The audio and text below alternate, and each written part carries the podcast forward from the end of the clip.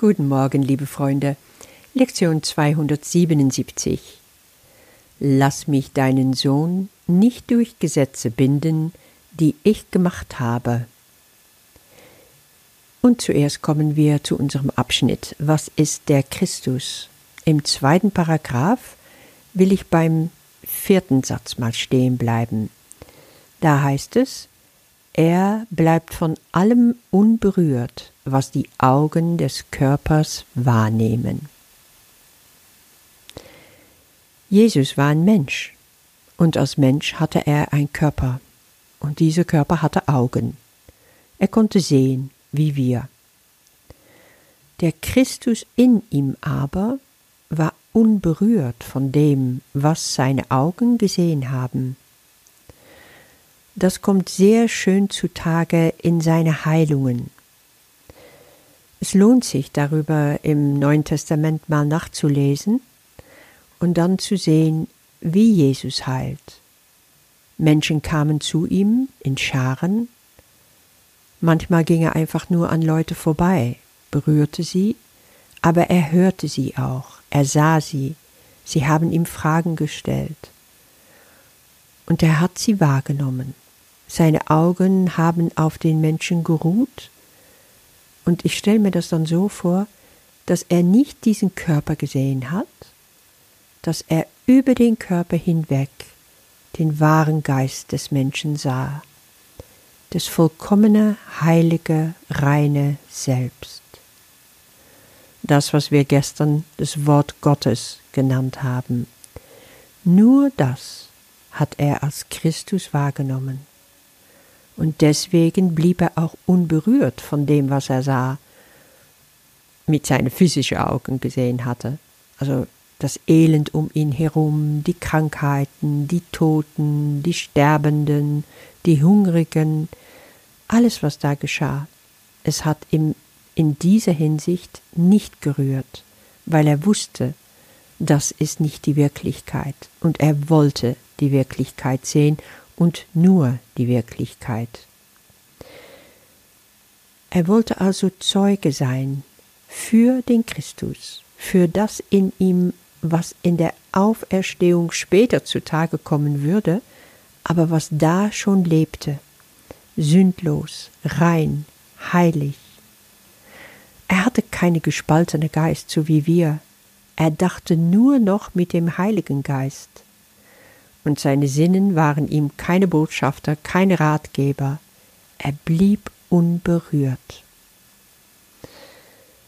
Ich kann also für mich entscheiden, womit will ich sehen, mit meinen Augen oder will ich wie Christus über den Körper hinaus sehen, die Wahrheit sehen.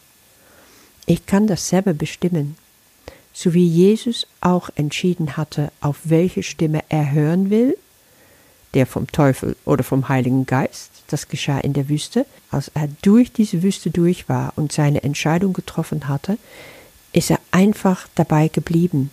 Und das hat sich nicht mehr geändert. Und auch wir können das. Die Lektion für heute. Lass mich deinen Sohn nicht durch Gesetze binden, die ich gemacht habe. Dein Sohn ist frei, mein Vater. Damit fängt das Gebet an. Ja, wir sind frei. Wir sind frei, weil wir nicht gebunden sind durch die ganzen Gesetze der Illusionen, die nur dazu da sind, um den Körper zu beherrschen. Wir denken uns so viele Dinge aus, die unser Körper sicherer machen sollte. Aber funktioniert es? Nee, da kommen die Sinnen wieder heraus als Botschafter für das Ego, und da spielen sie eine wichtige Rolle. Sie verstärken nämlich diese ganzen Gesetze durch die Wahrnehmung, die du dann selber für real hältst. Und es ist auch gar nicht so leicht, das als nicht real wahrzunehmen, wenn die Augen das so deutlich sehen, nicht wahr? Aber so wie Jesus in dem Christus nicht berührt wurde von dem, was seine Augen ihm gezeigt habe, so sieht der Christus in dir auch jetzt nur Ewigkeit. und unterliegt keine Gesetzen. Wo hast du überall Gesetze gemacht? Ich habe lange, lange, lange Zeit viele Gesetze gehabt, vieles, was ich an Überzeugungen in meinem Geist ja fest geankert hatte, um mir irgendwie Sicherheit und Halt zu geben. Was ich zu tun und zu lassen hatte, um meinen Körper zu schützen, um meinen Körper ja besser zu machen, gesünder zu machen. Ich hatte früher ganz viele Gesetzmäßigkeiten, die ich folgte über Ernährung. Und geh mal vor ein Ding aus, wenn du mit irgendeiner Strömung in Berührung kommst, in, worin es sehr, sehr viele Gesetze und Regeln gibt, kannst du sofort sehr argwöhnisch bleiben, weil das zeigt immer nur, dass es vom Ego ist.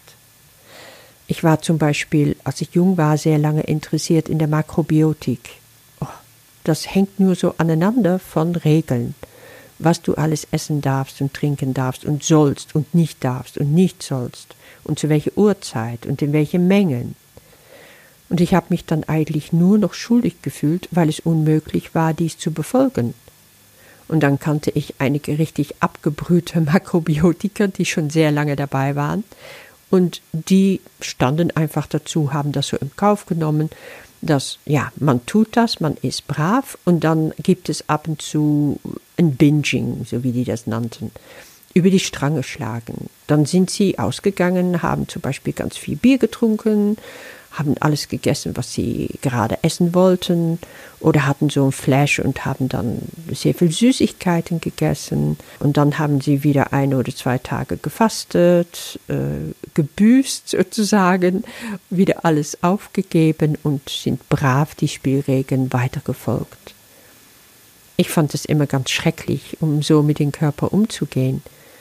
Aber wenn ich mir die anderen Leute angeschaut habe, die immer probierten, sehr brav zu bleiben und sehr ja, gesetzmäßig mit allem umzugehen, die wurden so knausrig, so bitter, so, so hart und trocken irgendwie sich selber und anderen gegenüber, so verurteilend und so lieblos. Und das kann nie Sinn der Sache sein. Das heißt, in allem, was unser Körper betrifft, gibt es ein Maß. Und ich denke, am wenigsten hat das Ego Einfluss, wenn du versuchst, so gut wie du nur kannst, in der Mitte zu bleiben und so wenig wie möglich auszuschlagen in die eine oder andere Richtung.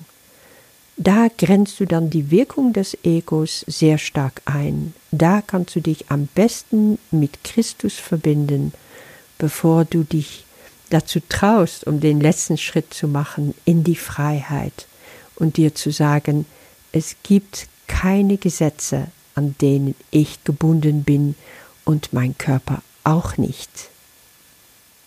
In der Umsetzung davon darfst du heute ruhig mal überlegen, welche Gesetze du für dich und deinen Körper gemacht hast und welche du bereit bist loszulassen. Und dabei wünsche ich dir eine sehr gute Zeit.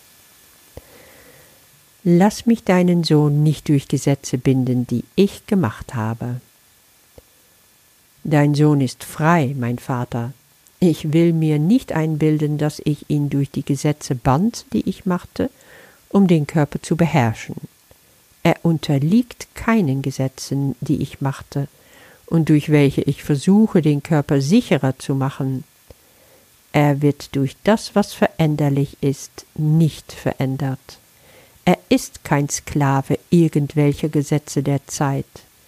Er ist, wie du ihn schufst, weil er kein Gesetz kennt außer dem Gesetz der Liebe. Wir wollen keine Götzen anbeten, noch an irgendein Gesetz glauben, das der Götzendienst aufstellt, um die Freiheit des Sohnes Gottes zu verstecken. Er ist durch nichts gebunden, außer durch seine Überzeugung. Doch was er ist, das liegt weit jenseits seines Glaubens an Freiheit oder Sklaverei. Er ist frei, weil er seines Vaters Sohn ist und er kann nicht gebunden sein, es sei denn, die Wahrheit Gottes könnte lügen und Gott wollen, dass er sich selber täusche. Amen.